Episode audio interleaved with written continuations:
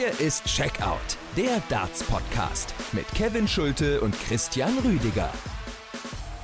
Hallo und herzlich willkommen zu einer neuen Folge zu etwas ungewohnter Zeit zugegebenermaßen. Wir nehmen auf am ganz frühen Mittwochmorgen nach äh, Tag Nummer zwei beim World Grand Prix in Leicester. Die erste Runde ist absolviert und wir sind hier für eine Zwischenbilanz. Ich bin Kevin Schulte und ich grüße Christian Rüdiger. Hi. Hallo Kevin, ich grüße dich. Checkout der Darts Podcast, powered by Sport1, hört ihr bei sport1.de in der Sport1 App auf meinsportpodcast.de, bei Apple Podcasts, äh, Spotify und überall sonst, wo es gute Podcasts gibt. Wenn euch äh, dieser Podcast gefällt, hinterlasst gerne fünf Sterne, das wäre fantastisch. Das geht bei Apple, bei Spotify, ist wirklich eine, eine ganz feine Sache für uns. Das würde uns enorm weiterhelfen und kostet euch auch gar nicht so viel Zeit. Wir wollen jetzt aber für euch erstmal diese ersten zwei Turniertage von Leicester Revue passieren lassen. Aus deutscher Sicht hatten wir gestern am Dienstag ja einen mehr als gebrauchten Abend. Vier der acht gesetzten Spieler sind zudem rausgegangen. Also es gibt wirklich einiges zu besprechen, würde ich sagen, Christian. Es war der gewohnt kurzweilige und mit der ein oder anderen Überraschung ausgestattete Grand Prix-Auftakt. Ja, das kann man definitiv so sagen. Es waren zwei lange Auftakttage mit jeweils immer acht Partien. Du spielst zwar nur Best of Three Sets, aber trotzdem zieht sich das dann auch, weil immer wieder nach dem ersten Satz eine Pause gemacht wird. Deswegen, wir waren an beiden Tagen weit über Mitternacht drüber. Das äh, merke ich auch bei mir selber persönlich. Aber ähm, wenn ich jetzt mal das Sportliche bewerte, muss man schon sagen, dass wir wirklich auch richtig gute und richtig spannende Partien dabei hatten. Ja, gerade der zweite Tag war ja dann enorm lang. Es ging äh, bis ungefähr halb zwei deutscher Zeit, also auch äh, nach Mitternacht äh, nach britischer Zeit. Liegt natürlich auch daran, dass sechs der acht Begegnungen am Dienstag dann in den äh, dritten Satz äh, gehen mussten. Also das ist natürlich ein enorm äh, langer Abend dann jeweils und äh, gehört dann eben mit zu den längsten Turniertagen, die es so im äh, PDC ja gibt. Äh, vielleicht bevor wir die einzelnen Turniertage durchgehen, lass uns mal so ein bisschen über die Stimmung auch sprechen in der Halle, denn ich habe es als sehr, sehr mau wahrgenommen. Also an Tag Nummer eins, am Montagabend hat ja wohl auch Leicester City parallel ein Heimspiel gehabt, deshalb die Halle dann wirklich spärlich gefüllt und es äh, kam nie so ein Funken über und ich muss aber auch sagen, der Dienstag war jetzt nicht gerade viel besser. Also man fragt sich vielleicht schon, warum die PDC aus Dublin weggehen musste. Ja, darüber können wir nur mutmaßen. Vielleicht hat das auch irgendwelche monetären Gründe gehabt, dass sie dann gesagt haben, okay, wir äh, gehen nach Leicester. Der Montag, das ist schon auffällig gewesen, da bist du auch vollkommen richtig. Die hatten äh, gegen Nottingham Forest gespielt, da war auch Gervin Price im Stadion, das habe ich in seiner Instagram-Story gesehen. Die haben dann mit 4 zu 0 gewonnen, die Foxes. Das war auch, sage ich mal, wer sich da im Fußball natürlich auch aufhält, ein sehr wichtiges Spiel für die. Die hängen ganz unten drin. Und äh, da kann man natürlich auch schon verstehen, wenn da der Großteil der Stadt da lieber ähm, ins äh, King Power Stadium geht. Äh, was, was das Darts angeht, merkt man auch, ähm, dass also die, die PDC hat ja auch diesen hinteren Rang dann am Dienstag abgedunkelt, der ja weiterhin nicht besetzt war. Und man merkt das auch mit der, mit der Stimmung in der Halle. Also das hatte so irgendwie teilweise Flair, European Tour, Freitagnachmittag so gefühlt. Also man konnte auch wirklich die Rufe im Publikum sehr gut hören und sehr gut wahrnehmen. Das hat dann auch teilweise Spieler abgelenkt, wie Dirk van Dijvenbode gegen Johnny Clayton. Also stimmungstechnisch und auch von der Kapazität, von den Zuschauerzahlen her ist da wirklich noch Luft nach oben für die kommenden Tage. Genau, da bin ich eben gespannt, wie sich das jetzt entwickeln wird. Also wie sieht's dann auch Richtung Freitag, Samstag, Sonntag aus, wenn das Turnier in die wirklich aller entscheidende Phase geht. Äh, so äh, kann und wird die PDC natürlich nicht zufrieden sein. Man hat jetzt den äh, Grand Prix aber auch im nächsten Jahr schon bestätigt für Leicester. Also ich bin gespannt, wie lange dieser Vertrag mit dem Ausrichter, mit dem Veranstalter dort noch geht, ob man da vielleicht dann perspektivisch sich auch wieder umschaut, weil so ist das, fällt da schon deutlich ab im Vergleich zu anderen Majors. Ist es ja nicht ansatzweise zu vergleichen mit Blackpool zum Beispiel, wo ja das Matchplay im Sommer immer stattfindet. Ich würde sagen, wir machen einen Haken hinter diese Thematik, gehen dann jetzt in die Nachbesprechung der zwei Turniertage. Am Montag hat das Ganze angefangen äh, mit der Begegnung Christoph Ratajski gegen Kellen Ritz. Äh, Kellen Ritz hat uns zuletzt sehr enttäuscht, hatten wir auch in der Vorschau hier schon mal so, so ein bisschen anklingen lassen und er enttäuscht weiter, muss man so so klar sagen. Er verliert 0 zu 2 gegen den Polen, also Christoph Ratajski kommt da relativ souverän durch äh, seine Auftaktbegegnung durch und relativ souverän durchgekommen ist auch Stephen Bunting. Der schlägt Brandon Dolan ebenfalls glatt in äh, zwei Sätzen. Aber man muss natürlich immer sagen, wer den ersten Satz knapp gewinnt, das gilt hier für beide, für Ratajski, für Bunting mit 3 zu 2 im Decider, der hat dann eben diesen großen Vorteil. Das hat sich jetzt äh, in beiden Spielen ähnlich gezeigt. Also ein knapper erster Satz führt dann dazu, dass das Spiel dann relativ deutlich auf die eine Seite äh, fällt. Ja, zumal du auch den Druck direkt auf deinen Gegner schiebst, weil die Distanz ist eben verdammt kurz. Du, wenn man sich das mal so auch vor Augen hält, du brauchst im Prinzip nur sechs Lecks, um durchzukommen. Also das ist eine Distanz, was auf der European Tour gespielt wird. Du kannst da wirklich 6-0 in den Lecks deinen Gegner abfertigen und dann steht es da 2-0 in den Sätzen, glatter Whitewash und dann kannst du wieder von der Bühne gehen. Also man merkt auch schon, was da wirklich für ein Druck dahinter steckt, wie wichtig das auch ist, vom psychologischen Aspekt ja den ersten Satz zu äh, gewinnen. Und äh, gerade dann natürlich auch für einen Spieler wie Kellen Ritz, der sich nicht in einer guten Form befindet, dann den ersten Satz zu verlieren, da auch äh, viele Darts dann auf, aufs Doppel nicht zu nutzen, beziehungsweise wichtige Darts nicht zu nutzen. Und Ratajski hat das dann auch einfach gut gemacht. Und bei Ritz merkt man einfach, dass so seit seinem Viertelfinale bei der Weltmeisterschaft dann auch nicht mehr so viel kommt. Klar profitiert er immer noch von, von guten Ergebnissen auf der Pro Pro Tour, aber das, das reicht aktuell nicht, um dann auch wirklich in ähm, weitere Sphären bei Major-Turnieren einzuziehen. Deswegen Ratajski mit einer, wie ich finde, ordentlichen Vorstellung und dann natürlich auch äh, Stephen Bunting, der dann auch ja, ge gezeigt hat, was so aktuell auch der Unterschied zwischen ihm und Brandon Dolan ist. Er hat dann doch noch ein bisschen mehr dann äh, im, im, aktuellen Status diese, diese Erfahrung, das dann auch nutzen zu können. Deswegen muss ich auch sagen, dass wenn ich mir beide Partien auch angucke, hatte auch der verdientere, der bessere Spieler gewonnen.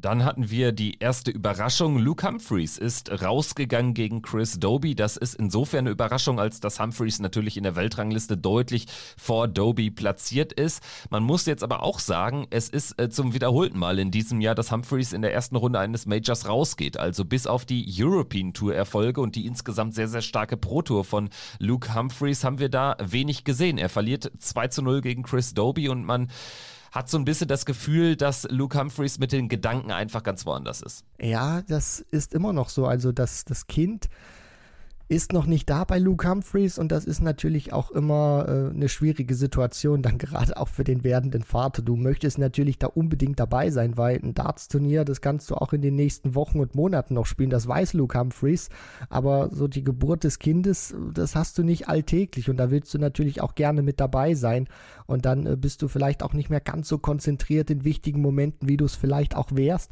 Und Chris Doby hat das dann auch gut ausgenutzt. Humphreys führt zwar 2 zu 0 in den Leg Flex in Satz Nummer 1, kriegt das Ding dann aber nicht zu, hat sogar im Decider dann äh, Set-Darts, aber kann die nicht nutzen. Und Chris Doby mit den 94 Punkten auf Doppel 19, Doppel 19 sehr schick gemacht. Und im zweiten Durchgang muss man dann auch einfach sagen, hat Doby mit seinen zwei High-Finishes auch Humphreys relativ früh den Zahn gezogen, mit der 136 und der 138 auch wirklich den Weg geebnet. Da muss man dann wirklich schon sagen, dass Doby hier mit 2 zu 0 durchgeht, ist vielleicht eine Überraschung, auch in der Deutlichkeit, aber wenn man sich das Spiel angeschaut hat, ist es auch verdient, weil er dann wirklich der deutlich bessere und konstantere Spieler war.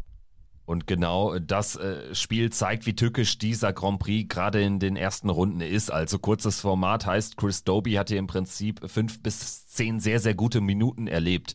Also er kassiert ja die ersten äh, zwei Lecks gegen sich und dann äh, zündet er und nutzt dann eben äh, diesen, diesen Moment aus mit der Doppel 19, Doppel 19 zum 1 zu 0 in den Sätzen, um dann auch einfach aus der Pause gut zu kommen und zwei High-Finishes zu setzen. Und dann reagierst du natürlich darauf. Und Luke Humphreys war spätestens nach der 138, also diesem zweiten hohen Finish im äh, zweiten Satz klar, er würde hier nichts mehr ausrichten können.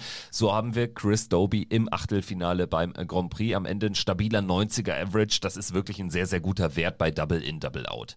Dann hatten wir die erste äh, reine Top 16 Begegnung, Dimitri Vandenberg gegen Dave Chisnell, das war ja eine der mit äh, Spannung erwarteten Partien an diesem ersten Abend und sie hat durchaus gehalten, was sie versprach. Vielleicht nicht unbedingt immer vom Niveau her, es war dann auch eher ein Arbeitssieg am Ende für Dimitri, aber es war enorm spannend. Also Dimitri gewinnt den ersten Satz mit 3-1, verliert den zweiten, dadurch kommt es zum ersten Decider beim äh, Grand Prix 2022 und auch der Decider geht über die volle Distanz. Am Ende habe ich aber schon das Gefühl, wir haben hier den verdienten Sieger. Dimitri Vandenberg hat es dann doch in den wichtigen Momenten ganz gut gemacht, äh, exemplarisch auch einfach äh, sein Matchstart. Der erste geht direkt rein, äh, mittig in die Doppel 10, das war richtig gut. Das war ein ganz wichtiger Sieg für Dimitri Vandenberg, weil er sich auch in einer Phase befindet, die nicht so einfach für ihn ist. Auch selber gesagt, gesundheitlich lief es nicht ganz so optimal in den vergangenen Wochen. Dann kommt dieser Ausrüsterwechsel natürlich auch dazu, wo du auch performen möchtest, aber dich gleichzeitig erstmal noch an die Darts gewöhnen musst. Und dann kriegst du da so einen Brocken mit Chesi, der mit einem Turniersieg auf der European Tour im Rücken dahin kommt. Und die Partie hat wirklich versprochen, was sie gehalten hat. Sie war wirklich umkämpft. Es war genauso eine Partie, wie man sie sich dann auch vorgestellt hat. Vielleicht nicht immer ganz hochklassig, wie du schon gesagt hast, aber eben ein Kaliber, wenn du das hast, Vandenberg und Chisne, die sich das dann auch wirklich geben, wo sich keiner so richtig absetzen kann.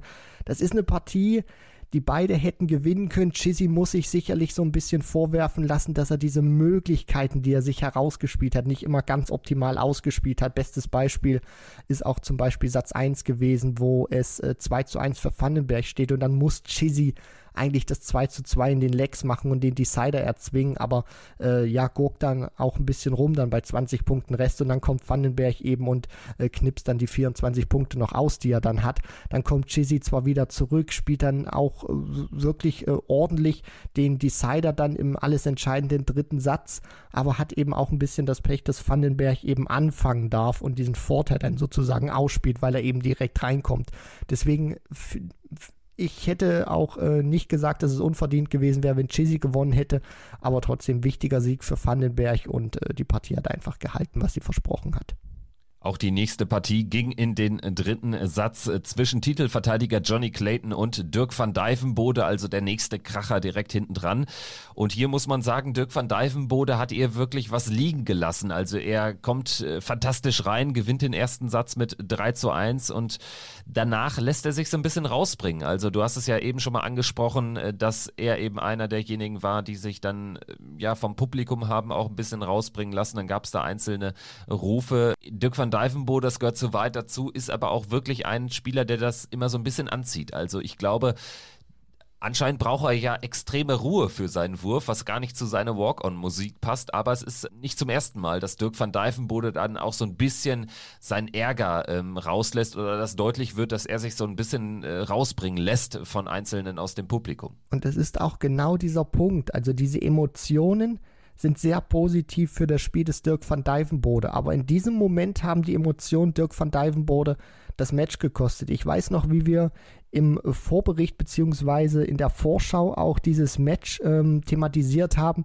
und da fiel auch das Wort Emotionen, dass wenn Van Dijvenbode die in den Griff bekommt und sich davon auch nicht leiten lässt und sein Spiel darauf überträgt, dann kann er diese Partie auch wirklich gewinnen gegen Johnny Clayton. Und das sah auch lange Zeit so aus. Clayton kam nicht gut rein, da musste man wirklich schon so ein bisschen Sorge haben, dass der Titelverteidiger vielleicht sogar mit 0 zu 2 in den Sätzen äh, glatt rausgeht. Aber der hat sich dann gefangen, kam dann auch äh, besser rein beim, beim Start, bei Double In und äh, Van Dijvenbode, der sich dann auch ähm, nicht so wirklich ähm, ja, anfreunden konnte mit dem Publikum beziehungsweise der Reaktion, hat das zu nah an sich rangelassen und hat dann auch sein Spiel oder seine Emotionen, seine negativen Emotionen, den Ärger, den er hatte aufs Publikum, auf sein Spiel übertragen und war da nicht mehr 100% fokussiert. Und das ist einfach der große Unterschied gewesen. Clayton hat das sehr erfahren gespielt, hat sich davon nicht aus der Ruhe bringen lassen, egal was da war im Publikum, die Unruhe und Van Dijvenbode hat das an sich rangelassen und somit auch diese Partie dann auf diesem Wege verloren. Peter Wright hat es äh, geschafft, äh, in die zweite Runde einzuziehen. Sehr souverän am Ende. 2 zu 0 gewinnt er gegen Kim Heibrechts. Das war die sechste Partie des Abends. Und da muss ich schon sagen, Peter Wright hat mich mehr als überzeugt. Also er hätte die Partie sogar noch deutlicher gestalten können, was keine Selbstverständlichkeit ist, denn Kim Heibrechts war gut. Also der hat gut gescored, hatte am Ende einfach eine deutlich schwächere Checkout-Quote. Bei Peter Wright äh, stand die über 50 Prozent und genau das macht den Unterschied. Dabei wobei gefühlsmäßig eben Peter Wright doch das ein und andere sogar noch hat liegen lassen und Kim Halbrechts ja dann auch auf Bull mal gecheckt hat. Also der musste enorm in die Trickkiste greifen, sozusagen, um das Match überhaupt noch so in die Länge zu ziehen. In einen Deciding Set hat er es dann nicht mehr bekommen, was aber auch gerechtfertigt ist, denn Peter Wright hat wirklich eine sehr, sehr stabile Leistung an den äh, Tag gelegt. Ja, wenn man sich das mal von den Statistiken nur rein anschaut, spielen die beide da ähm, knapp Mitte 90, Peter Wright 94, Kim Heibrechts 93,7. Wenn man es dann aufrundet, wäre das auch eine 94. Und äh, der Sport 1-Experte Robert Marianovic hat auch gesagt, wenn man das mal so einordnet, so über 90 kann man dann auch sagen, bei diesem Format, bei diesem Modus kratzt du dann auch an der 100 im Average dort. Das zeigt schon, was die beiden für eine gute Qualität gespielt haben am Anfang war Peter Wright äh, so scoring-technisch, fand ich auch noch nicht so richtig drin in der Partie. Da war eine große Diskrepanz gegenüber äh, Kim Heibrechts, aber der konnte den besseren Average aus der Anfangsphase einfach nicht in, in gewinnbringende Lecks ummünzen. Und dann schnappt sich Peter Wright tatsächlich noch diesen ersten Satz. Dann geht es zwar über die volle Distanz im zweiten, aber Peter Wright wurde dann auch einfach besser, auch äh, stabiler vom Scoring her. Da hat alles zusammengepasst. Also das war dann wirklich auch ein, ein Statement von Peter Wright und er hat gezeigt, er ist da, er ist bereit, weil das war keine einfache äh, Auftaktpartie gegen Kim Heibrechts. Dann haben wir jetzt über einen Mann gesprochen, der auf die Doppel sehr, sehr stark war und sprechen jetzt über zwei Männer, die sehr, sehr schwach waren. Also wir gehen rein in die Doppelhölle sozusagen. Michael van Gerven gegen Gary Anderson, die Eins gegen die Neun der Welt, mit Spannung erwartet worden und wir hatten ja so ein bisschen Hoffnung, dass Gary Anderson vielleicht gerade gegen einen Michael van Gerven, gerade aus dieser Außenseiterrolle raus, dann vielleicht nochmal seine besten Darts äh, findet. Aber man muss ganz klar sagen, die hat er nicht gefunden und das hat man schon sehr, sehr früh im Match gesehen. Also alleine dieses erste Leck sprach ja schon Bände auf beiden Seiten einfach dann äh, schon auf die Doppel sehr, sehr schwierig unterwegs gewesen. Und Michael van Gerven, der gewinnt am Ende diese Partie mit 2 zu 0 in den Sätzen, gewinnt auch den Decider im zweiten Satz dann sehr, sehr souverän in 12 Darts. Das war ein famoses Leck. Ansonsten aber hat er wirklich auch viel, viel ausgelassen. Also das war von beiden Seiten nicht überzeugend. Van Gerven gewinnt diese Partie ohne wirklich zu zaubern, aber auch nicht wirklich zu keinem Zeitpunkt mal so richtig in Stress geraten zu sein. Und ich glaube, das ist auch eher das, was man Gary Anderson dann auch wirklich kritisch anhaften muss. Also Van Gerven spielt überhaupt nicht seine besten Darts, spielt nicht sein bestes Niveau, aber trotzdem schafft es Anderson nicht wirklich da ranzukommen und diese Partie hat auch gezeigt, von den Namen her ist es natürlich noch absolutes Blockbuster-Niveau, aber von der Qualität her, was natürlich mehr an Gary Anderson liegt als an Michael van Gerven, ist es nicht mehr das, was es vielleicht noch 2016, 2017 oder auch 2018 äh, war, als Anderson gerade bei den Major-Turnieren richtig rund war. Was mir bei Anderson auch in dieser Partie gefehlt hat, war, dass er sich mal wirklich gegen diese Niederlage gestemmt hat. Klar, er kam in Durchgang 2 ein bisschen besser rein, weil er dann auch mal äh, ja doppel getroffen hat beim Checken, was in Durchgang 1 überhaupt nicht funktioniert hat, was wirklich miserabel war beim Flying Scotsman. Also der hat jedes Doppel, was er anvisiert hat, nicht getroffen beim Checkout, holt sich dann zwar zwei Lecks, aber ich hatte nie so wirklich dieses Gefühl, dass Anderson da jetzt auch noch mal richtig in die Partie reinkommt, dass er einen Entscheidungssatz erzwingen kann und vor allem auch, dass er sich wirklich mit allem, was er hat, gegen diese Niederlage stemmt. Und ich glaube, das ist eher so das, was mich aktuell an Gary Anderson enttäuscht. Nicht, dass er rausgeht und verliert. Natürlich ist das nicht sein Anspruch, aber mir fehlt wirklich mal dieser absolute Wille in seinem Gesicht, sich gegen so eine Niederlage aufzubäumen und zu sagen, ich spiele nicht meine besten Darts, ich habe vielleicht meine beste Zeit hinter mir, aber ich will hier verdammt nochmal nicht rausgehen und das hat mir gegen Van Gerven einfach gefehlt in dieser Partie. Ja, und genau das ist der Grund, weshalb man auch gar nicht so richtig mit Gary Anderson mitfiebert. Also ich kann mir vorstellen, dass der ein oder andere Gary Anderson-Fan, und davon gibt es ja einige, ich äh, bin auch jemand, der sein Spiel immer sehr zu schätzen wusste, dass der aber dann doch enttäuscht wird von solchen Auftritten, weil eben dieser Kampfgeist nicht da ist, dieser Wille dann da irgendwie äh, was umzudrehen. Man hat das Gefühl, er akzeptiert dass er einfach äh, keine Rolle mehr spielt. Jetzt muss man aber ehrlich sagen, dann ist die Frage, wohin soll das Ganze führen? Also er spielt jetzt Ende des Jahres eine weiterhin ganz, ganz wichtige WM, wo er einfach ein WM-Finale zu verteidigen hat und wenn er da früh rausgeht, dann ist Gary Anderson aber mal ganz weit von den Top 16 entfernt und ich sehe ihn jetzt nicht irgendwie auf der Pro Tour im nächsten Jahr brillieren. Also was ist das Ziel von Gary Anderson? Wird er jetzt ähm, noch ein Jahr spielen, noch zwei Jahre? Will er noch mal richtig angreifen? Man weiß es nicht und man bleibt da völlig im Unklaren. Also wie blickst du da so drauf? Hast du da irgendwelche äh, Signale vernommen? Wahrscheinlich nicht, weil er sich ja sehr, sehr rar macht aktuell. Ne? Ja, das ist eben auch diese große Gefahr, die dann eben besteht. Wenn du dich rar machst, dann äh, verpflichtest du dich auch sozusagen bei den Turnieren, die du spielst, wirklich zu performen, weil du dann auch weißt, du hast eine bestimmte Zahl an Turnieren, die du wirklich nicht spielst, beziehungsweise meidest aus bestimmten Gründen, die Gary Anderson dann auch einfach ähm, hat, wo er sich dann sagt, okay, das will ich nicht spielen. Und dann musst du natürlich auch bei den äh, anderen Dingern performen und dann erhöht sich natürlich auch dein Druck, weil du auch einfach weißt, die Qualität um dich herum wird besser und es läuft nicht mehr wie, äh, ja, wie, wie vielleicht vor drei, vier Jahren, dass man dann einfach äh, sagt, ich lasse die European Tour aus, was er damals schon gemacht hat, aber bin eben bei den großen Turnieren am Start und äh, hole da reihenweise mein Preisgeld ab. Deswegen, ich kann Anderson unglaublich schwer einschätzen. Ich glaube auch nicht, dass es so einer ist wie Raymond van Barneveld, der dann irgendwie ein Jahr vorher sein Karriereende ankündigt, ähm, damit er nochmal sozusagen ein schönes Abschiedsjahr hat oder mehr der Fokus auf ihm ist. Ich kann mir auch vorstellen, dass Anderson sich dann irgendwie hin hinsteht nach der WM und sagt so, Sayonara, das war's, ich gehe jetzt, äh, ich gehe jetzt die, die nächsten Jahre äh, fischen. Also das, das ist einfach so ein, so ein Punkt, ich weiß einfach nicht, wo das bei ihm hinführen soll. Dieser Kampfgeist, ist bei ihm irgendwie nicht, nicht da und deswegen kann ich mir auch nicht vorstellen, dass er da irgendwie noch vier, fünf Jahre weitermacht, weil äh, so wie er jetzt spielt, will er einfach nicht weiterspielen, will er einfach nicht weitermachen. Das ist, das kann nicht sein Anspruch sein. Deswegen, es wird sehr interessant sein, was äh, Gary Anderson wirklich äh, ja jetzt in den nächsten Monaten vorhat. Irgendwann wird er vermutlich einfach weg sein. Weg aus dem Grand Prix ist er jetzt schon. Wir hatten aber noch eine Partie auf dem Zettel am Montagabend, beziehungsweise es war deutscher Zeit auch schon Dienstag früh. Josse de Sousa gegen Adrian Lewis und mit Josse de Sousa ist tatsächlich der erste der acht gesetzten Spieler rausgegangen. Er verliert glatt in zwei Sätzen, wobei beide Sätze in den Decider gingen. Adrian Lewis gewinnt diese Partie doch überraschend, aber dann am Ende auch verdient mit einem 94,7er Average, auch sehr, sehr gut gespielt, auch wirklich in, in entscheidenden Momenten da gewesen, wenn ich da an dieses äh, Finish äh, denke mit, mit einem Dart im ersten Satz. Also Adrian Lewis hat mich überzeugt. Jetzt ist natürlich die Frage, was folgt daraus? Ich sehe jetzt noch nicht das große Comeback des äh, Spitzen Adrian Lewis, so ehrlich bin ich dann auch.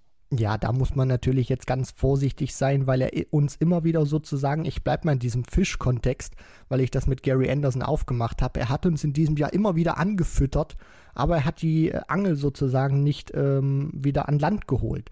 Und das ist jetzt eben die, die große Frage von Adrian Lewis, dass er nach so einem Sieg, für mich war das, da bin ich ganz ehrlich, die Performance des ersten Tages gewesen. Der spielt 94 im Average, der hat eine Quote beim Reinkommen bei Double In von über 50 Prozent und er hat beim Checkout eine Quote von 66 Prozent. Also das waren wirklich überragende Werte. Der spielt drei High Finishes allein in Satz 1, spielt er die 152 und dann die 101 zum Setgewinn, wo De Sousa auf 40 Punkten wartet. Also auch unter Druck wirklich äh, gut gespielt, Adrian Lewis. Und De Sousa hat sich jetzt wirklich nicht irgendwie in einer schlechten Form präsentiert. Also das war auch eine, eine gute Leistung vom Portugiesen gewesen. Aber Adrian Lewis, äh, ja, mit, mit einer Leistung, die man gerne öfters von ihm sehen würde. Und jetzt bin ich gespannt, wie er das machen kann. Auf der European Tour hatte er in diesem Jahr unter anderem mal in Runde 2 Price geschlagen. Danach ist nichts gefolgt in seinem darauffolgenden Match. Und jetzt geht es eben darum, diesen guten Auftritt zu bestätigen und äh, sich jetzt auch ins Viertelfinale zu spielen.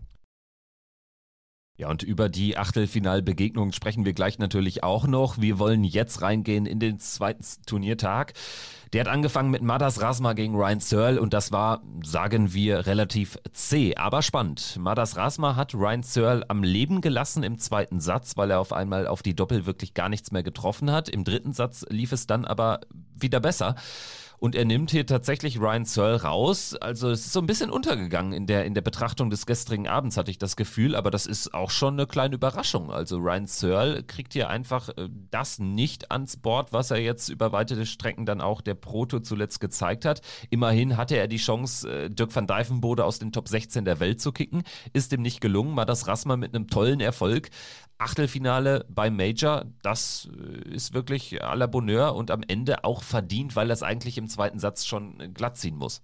Ja, Searle hat da Glück, dass er überhaupt noch diesen äh, dritten Satz spielen darf, dass ihn Rasma da auch lässt, dass da die Nerven äh, nicht so wirklich beim Letten dann waren. Das war bis zu dem Zeitpunkt eine gute Partie gewesen von Rasma. Searle war viel zu harmlos gewesen, kam überhaupt nicht in das rein, was ihn normalerweise auszeichnet, dass er sehr gut und sehr konstant auf Tops ist, dass er wirklich gut scoren kann, immer mit mindestens einem Triple, einem großen Triple pro Aufnahme. Das hat einfach gefehlt an dem Scoring und dann wird so eine Partie nochmal heiß, aber Rasma hat sich gut zusammengehalten letztendlich. Du hast ihm die Nervosität zwar angesehen, dass er sehr hibbelig ist, aber letztendlich hat er es rüberbekommen und auch verdient gewonnen.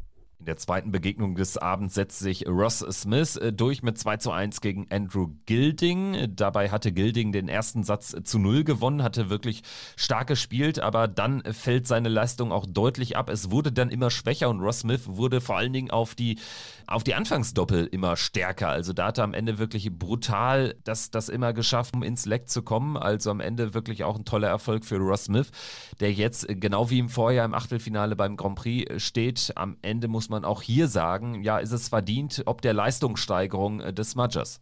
Das ist äh, vollkommen richtig, Kevin. Und Gilding zeigt aktuell, dass er noch so eine kleine Schwäche hat, dass er zwar richtig gut spielen kann bei Major-Turnieren, aber er schafft es nicht bis zum Ende zu ziehen. Gegen Michael Smith auch lange Zeit beim World Matchplay richtig gut gespielt und dann hinten raus das nicht halten können. Und so war es hier ähnlich. Der kommt wirklich richtig stark rein. Der hat äh, drei von drei auf die Anfangsdoppel im ersten Satz. Also war da wirklich perfekt unterwegs gewesen. Eigentlich keinen Stress gehabt, diese Partie im Griff auch äh, gehabt aber dann äh, hat es beim Double-In nicht mehr funktioniert. Da haben ihn die Doppel im Stich gelassen. Er hat teilweise wirklich sehr lange gebraucht, um in die Legs reinzukommen.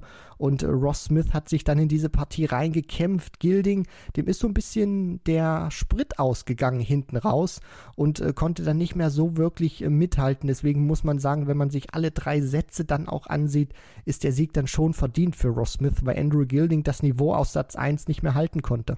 Und dann im, im dritten Match äh, des Abends haben wir den ersten 2 zu 0 Erfolg eines Spielers erlebt, den ersten glatten Sieg für Danny Noppert gegen Gabriel Clemens. Aber hier muss man sagen, ja, das hat sich Gabriel auch schon selbst zuzuschreiben. A, bekommt er es im zweiten Satz äh, trotz 2 zu 0 Leckführung nicht hin, dieses äh, Set dann auch auf die eigene Seite zu ziehen. Im ersten Satz hat er im zweiten Leck wirklich etwas äh, zugelassen, was er nicht zulassen darf. Danny Noppert kommt erst mit dem 13. Dart ins Leck und gewinnt dieses Leck noch. Also dieses äh, Spiel hat schon die eine oder andere Geschichte mehr. Wir versuchen sie jetzt mal aufzurollen. Also welche Bedeutung misst du im Nachhinein diesem zweiten Leck zu? Dadurch führt das einfach äh, dazu, dass Danny Noppert natürlich dieses erste Set sehr, sehr entspannt gewinnt und vor allen Dingen mit so einem mentalen Booster gewinnt, weil er selbst wahrscheinlich nicht weiß, wie er dieses zweite Leck noch gewinnen kann. Ja, das führt auch dazu, dass Gabriel Clemens sofort negative Gedanken hat. Und ich habe auch aktuell so ein bisschen das Gefühl, dass Gabriel auch wirklich als erster aufs Scoreboard kommen muss, um dann auch ein gutes Gefühl zu entwickeln. Wenn ich mir das anschaue gegen Martin Lugman auf der European Tour, er spielt dann ein herausragendes Match, aber er kommt äh, nicht so in diese, diese Phase rein, dass er die Partie auch wirklich vorne wegspielen kann. Dann, wo er jetzt in Vize das Viertelfinale erreicht hat, in seinem Auftaktmatch, führt er sofort und das war dann auch wichtig für ihn und kann die Partie dann auch von vorne wegspielen. Hier ist es so, dass er, dass das erste Leck, da kommen sie beide dann auch relativ schnell rein. Gabriel hat den Anwurf und dann, dass er das dann verliert, ist wirklich schade, weil er ist dann auch wirklich Favorit. Beide kommen nahezu, kann man fast sagen, identisch rein. Dann kriegt er das nicht aus, dann ist er wirklich auf einem guten Kurs, auf einem sehr guten Kurs, dieses zweite Leck zu holen, um dieses Break, was er zu, was er kassiert hat, wieder sich zurückzuholen, weil Danny Noppert in den ersten vier Runden nicht reinkommt und dann musst du einfach dieses Leck gewinnen. Das, das kann nicht sein, dass Danny Noppert sozusagen ein komplettes Leck äh, nicht scored, daneben wirft mit äh, zwölf Darts und du dieses Leck nicht zukriegst, weil Gabriel kam ja auch sehr schnell rein. Und äh, dann ging dieses äh, dritte Leck dann wirklich auch komplett an ihm vorbei. Dann hat er sich gut gesammelt, kam mit einer 2 zu 0 Leckführung in Satz 2 rein. Aber er hat einfach zu viele Fehler gemacht, zu viele kleine Fehler auch gemacht in Momenten, wo er sie nicht äh, machen darf. Und Danny Noppert hat dann genau das umgesetzt, was wir auch in der Vorschau gesagt haben. Diese Zwei-Dart-Kombos, wo er dann auch äh, da stand, die hat er brutal weggeknipst. Also dieses zweite Leck in Satz 1, das war schon Neckbreaker für ihn gewesen, eine richtig saftige Ohrfeige und dann darf er auch diesen 2 zu 0 äh, Leckvorsprung in Satz 2 nicht weggeben, Gabriel Clemens. Deswegen, auch wenn es deutlich aussieht, 2 zu 0 für Danny Noppert, muss ich sagen, ist das eine vermeidbare Niederlage gewesen, beziehungsweise Gabriel hätte das deutlich enger gestalten können. Also um das nochmal deutlich zu machen, Danny Noppert ist in dieses zweite Leck im ersten Satz reingekommen, als Gabriel Clemens schon bei 167 Punkten stand. Und das ist ja Wahnsinn, dieses Leck da nicht zu gewinnen. Und natürlich löst das dann etwas aus und äh, dann kommen so ein paar Zweifel hoch. Und am Ende muss man vielleicht konstatieren, Gabriel Clemens fehlt einfach in solchen Partien so ein bisschen der Killerinstinkt. Das ist so mein Eindruck. Also es ist ja am Ende, wie du sagst, vom Niveau her gar nicht so ein großer Unterschied gewesen. Aber diese einzelnen Momente, dieses zweite Leck dann eben nicht zu ziehen, dann aus einem 2 äh, zu 0 im äh, zweiten Satz dann äh, tatsächlich keinen Satzgewinn zu machen. Das sind so diese Kleinigkeiten, die den Unterschied ausmachen. Und dementsprechend komme ich zu der Erkenntnis, dass Gabriel Clemens da so ein bisschen dieser Tick-Killer-Instinkt vielleicht ein bisschen fehlt. Ja, genau. Also aktuell fehlt es wirklich dass er sich dann auch aus einem Rückstand heraus wirklich in die Partie dann reinbeißen kann. Man hat das gesehen gegen äh, Ryan Mickel, müsste es damals äh, gewesen sein in, in, in Wietze, wo er Gefahr läuft, Leck 1 zu verlieren, aber sich dann mit den 120 Punkten retten kann.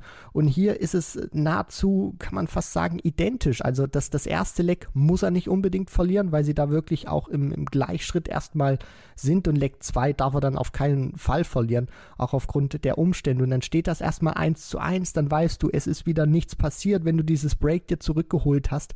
Aber so steht er sofort unter Druck, weiß natürlich auch 0 zu 2. Ah, Fehlstart. Danny Noppert kann sich jetzt Satz 1 holen, obwohl ich die ungeraden Lecks anfange. Und dann schafft er es aktuell nicht, aus diesem Rückstand heraus zu agieren, um sich dann wieder zurückzuarbeiten.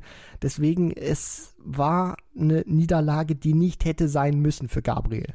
Dann äh, sprechen wir jetzt über die Begegnung zwischen Joe Cullen und Damon Hatter. Da muss ich sagen, hätte ich auch gerne noch über ein paar Sätze mehr gesehen. Das war eine fantastische Begegnung. Beide spielen den exakt gleichen Average, 91,61 Punkte. Und Joe Cullen geht am Ende als 2 zu 1 Sieger aus dieser Begegnung hervor. Ich hatte so ein bisschen den Eindruck, ja, irgendwie anfangs dachte man, äh, Cullen äh, macht es nach diesem knappen Satzgewinn in Satz 1. Dann äh, gewinnt Hatter den zweiten wirklich in, in sehr, sehr äh, starker Manier mit 3-0. Dann hatte man das Gefühl, Hetter macht es. Also ähm, das Pendel ist immer so in die eine oder andere Richtung ausgeschlagen. Es war am Ende einfach eine tolle Begegnung, so kann man zusammenfassen. Und es hätte auch ein Viertelfinale sein können. Ja, das war wirklich eines der besten Matches, die wir gesehen haben. In Runde 1 Joe Cullen hat auch das gemacht, was er wirklich machen musste, dass er auch gut reinkommt auf die Doppel. Doppel 16 war da auch wirklich äh, ein wichtiger Baustein auch für ihn im gesamten Spiel gewesen. Und dieser erste Satz war dann auch richtungsweisend gewesen für Cullen, dass er sich dann diesen Decider holen kann, obwohl Hatter eigentlich das Leck anfängt, hat man auch an der Reaktion gesehen, spielt einen tollen 14 Data, Joe Cullen geht dann mit 1 zu 0 in Führung. Und das war auch wichtig, weil Hatter dann wirklich im äh, zweiten Satz äh, richtig stark gespielt hat und dass sich Cullen dann nochmal auch da rauswinden kann, nachdem er den zu 0 verliert und dann auch sich Satz 3 äh, holt und dann so, somit auch das Match. Das war wirklich eine tolle Performance. Also das war auch ein Charaktertest für Joe Cullen, den hat er bestanden. Wichtig für ihn auch, weil der Grand Prix bislang noch nicht so sein großer Freund ist. Deswegen äh, tolles Match. Damon Hatter hat aber auch wieder gezeigt, dass er doch ein Bühnenspieler sein kann, auch wenn das äh, Resultat jetzt nicht äh, gepasst hat. Dann ist mit Rob Cross ein weiterer gesetzter Spieler rausgegangen. Gegen Daryl Gurney verliert Cross mit 1 zu 2 zum ersten Mal seit ein paar Jahren gegen Gurney verloren. Seit 2019 war er unbesiegt gegen den Nordiren, aber Daryl Gurney hat es gut gemacht. Ich habe bei ihm das Gefühl, er findet jetzt halt seine, seine 1A-Darts schon seit langem nicht. Das zeigt sich ja auch in der Weltrangliste. Aber er ist halt so ein Kämpfer, der zum Beispiel Gary Anderson nicht ist. Und dementsprechend kämpft er sich hier auch zu einem knappen Erfolg gegen einen etwa gleich starken Rob Cross. Ja, und Rob Cross ist auch einer, der richtig gute Resultate in diesem Jahr auch eingefahren, hat mehrfach im Finale bei der European Tour gewesen. Das ist auch unglaublich schwer, den zu bezwingen, auch wenn er jetzt nicht seine besten Darts spielt. Das ist so eine Eigenschaft, so eine Mentalität, die hat Cross wieder gewonnen. Und deswegen war das auch nicht einfach für Gurney, auch wenn er sich diesen ersten Satz holen kann, der wichtiger für ihn war als äh, für, für Cross, weil der natürlich auch deutlich äh, besser aktuell auch unterwegs ist und auch mehr Selbstvertrauen hat. Und das hat sich dann auch gezeigt. Cross hat sich dann ein bisschen mehr gefangen, holt sich dann auch Satz Nummer zwei, aber ihm hat dann dieser, dieser letzte Schritt dann auch äh, gefehlt. Er hätte in Satz drei deutlich mehr Schaden anrichten können, Voltage, aber da haben ihn dann auch die Doppel im Stich gelassen, auch wenn er dann mal nur einen Schuss hatte, zum Beispiel auf seine Doppel 16, der hat dann nicht gepasst und Daryl Gurney holt sich das Ding dann zu null. Und letztendlich muss man auch sagen, äh, das, das ist ein Sieg, wo man sagen kann, jo, da hat jetzt nicht der schlechtere Spieler verloren. Für Daryl Gurney ein wichtiger Sieg, Grand Prix auch mal gewonnen vor fünf Jahren, 2017, deswegen toller Erfolg für Super Chin. Und auch die nächste Partie gewinnt am Ende, wie ich finde, der richtige Mann. Martin Lukeman gewinnt gegen James Wade 2 zu 1. James Wade in der Anfangsphase teilweise unter 60 im Average gewesen bekommt da erstmal gar keinen Dart auf Doppel, dann bekommt er die Darts, lässt da aber auch sehr, sehr viel liegen, kommt dann im fünften Leck, also im zweiten Leck von Satz Nummer zwei, erstmals dann auch zu einem Leckgewinn. Und das verhilft ihm dann dazu, dass er so ein bisschen in die Partie reinkommt, Martin Lukeman so ein bisschen ins Grübeln äh, kommen lässt und äh, diesen zweiten Satz holt sich The Machine und im, im dritten Satz hält er es dann offen und bekommt sogar diese eine Chance äh, zum Match mit Tops Tops, lässt er aus, Martin Lukeman am Ende mit seinem letzten Dart auf die Doppel 8 müsste es gewesen sein, dann ähm, zum Sieg. Und ich finde, das ist der einzig richtige Sieger dieser Partie, weil James Wade darf mit so einem indisponierten Auftritt gerade in Satz 1 diese Begegnung auch nicht gewinnen. Nein, und er ist jetzt auch letztendlich nicht davongekommen mit so einer Leistung. Es war wirklich ein katastrophaler Start für James Wade, auch für seine Verhältnisse. Natürlich fängt er sich dann kommt auch im Scoring besser rein in Satz 2, wo er dann wirklich frequentierte, auch mal Aufnahmen dabei hatte, wo er zwei Triple trifft pro Aufnahme. Und dann denkst du dir, okay, jetzt hat er seinen ähm, Lauf gefunden, jetzt ist der Motor auch warm bei The Machine. Aber äh, Martin Lugman hat sich dann auch zusammengehalten in Satz 5 und das war auch wichtig. Da hat man auch gesehen, er hat ein bisschen gelernt im Vergleich zum Matchplay. Er ist dann nicht eingebrochen, auch wenn man ihm die Nervosität angemerkt hat aber er konnte sich im Gegensatz zum Matchplay wirklich zusammenhalten und äh, hat, war dann nicht wirklich einfach nur Frischfleisch gewesen für James Wade. Natürlich hätte das irgendwie zum Spiel gepasst, wenn Wade sich dann diese 99 Punkte genommen hätte auf Tops Tops zum Sieg und diesen äh, Erfolg sozusagen noch geklaut hätte, aber ähm, es funktioniert nicht immer und für Martin Lugman toller Erfolg und den hat er sich auch verdient. Also er hat wirklich gekämpft, gebissen, auch wirklich teilweise tolle Darts gespielt und deswegen verdient in Runde 2. Gervin Price, da brauchen wir auch nicht äh, lange drüber sprechen, ist auch verdient weitergekommen gegen Martin Schindler. Ich denke, da sind wir uns einig. Und trotzdem bleibt auch hier der fade Beigeschmack aus deutscher Sicht, dass Martin Schindler da ein bisschen was hat liegen lassen. Gerade wenn ich so ans dritte Leck dann eben im, im zweiten Satz auch denke, wo er dann drei klare Darts auf die Doppelfelder auslässt. Also auch da war mehr drin und ja, irgendwie fehlt es äh, den Deutschen auf den großen Bühnen in diesem Jahr an etwas. Also Martin Schindler spielt ein so tolles Jahr, kriegt das jetzt hier aber auch nicht ansatzweise so hin wie gegen Price bei Matchplay. So ehrlich muss man auch sein, er war nicht in der Nähe eines Sieges. Nein, und das ist auch auf der anderen Seite wieder schade, weil Price, ich will nicht sagen, der war schlagbar, aber er hat Martin wirklich mehrfach was gegeben in diesem Match und dass sich The Wall das dann nicht nehmen kann, das wird ihn einfach äh, wirklich brutal ärgern, weil letztendlich spielen die beiden hier sieben Lecks äh, und Martin kann nur eins davon gewinnen. Ich kann mich auch an dieses eine Leck erinnern, als Bryce das nicht ausbekommt und auch rumeiert, Doppel 2, Doppel 1 mehrfach verpasst und Martin Schindler sich das einfach nicht nehmen kann und auch immer wieder große Probleme hatte, diese, diese Combo dann auszuspielen, gerade dann auch Doppel 10, wo er normalerweise auch ein guter Spieler ist, die hat er beim Checkout wirklich gar nicht getroffen, auch wenn er da zwei Darts hatte, dann ging der, der erste zwar knapp außerhalb, dann hat er den zweiten aber deutlich innerhalb gesetzt und das wird ihn einfach ärgern. Er kam auch zu Beginn nicht gut rein, ich weiß nicht, ob es vielleicht auch ein Stück weit was mit dem Gegner, mit Price äh, selber zu tun hatte, weil Martin eben wusste, dass äh, Price auf äh, Tops natürlich eine absolute Bank ist und deswegen der Druck natürlich auch hoch war. Er hat große Probleme gehabt, in die Lecks wirklich schnell reinzukommen, aber dann auch gut reinzukommen. Und äh, das äh, ist dann letztendlich auch der ähm, ja, ähm, Grund gewesen, weshalb Schindler diese Partie nicht gewinnen konnte. Dann die letzte Partie, beziehungsweise die erste am Mittwochmorgen, wenn man so möchte. Michael Smith äh, geht raus gegen Nathan Espinel. Wir hatten im Vorfeld von einem 50-50-Spiel gesprochen und ich denke, das äh, wurde gehalten. Nathan Espinel am Ende aber auch der verdiente Sieger, weil er den dritten Satz sehr klar gewinnt und weil er natürlich auch dieses Match gar nicht erst in den dritten Satz hätte kommen lassen müssen. Also da hat er ja ordentlich was ausgelassen im äh, Decider des zweiten Satzes. Michael Smith kann dieses Match dann weiter retten. Ich hatte aber nie das Gefühl, dass Michael Smith irgendwie so den fünften, sechsten Gang heute finden würde. Nee, das ist auch so ein bisschen, muss man sagen, dahingeplätschert, diese Partie. Das war ja dann auch britischer Uhrzeit für die beiden, war das so Mitternacht, wo sie auf die Bühne gekommen sind. Bei uns natürlich schon deutlich nach Mitternacht. Espinel war ein Stück weit griffiger gewesen, führt dann auch mit 2 zu 0 Lex in Satz Nummer 2 mit der Satzführung im Rücken. Dann denkst du dir, okay, das bringt er jetzt schnell rüber, aber äh, hat dann auf die Doppel ein bisschen äh, rumgemehrt und äh, kann das nicht äh, zu Ende bringen. Lässt dann auch, ich glaube, vier oder fünf Matchstarts hat er gehabt, bis er es dann letztendlich zusammenbringen konnte. Und Michael Smith, äh, da war dann auch äh, nicht mehr wirklich so viel ganz große Gegenwehr mit dabei, auch wenn er den zweiten noch gewinnen kann. Aber letztendlich ist das ein verdienter Sieg gewesen für Aspinall.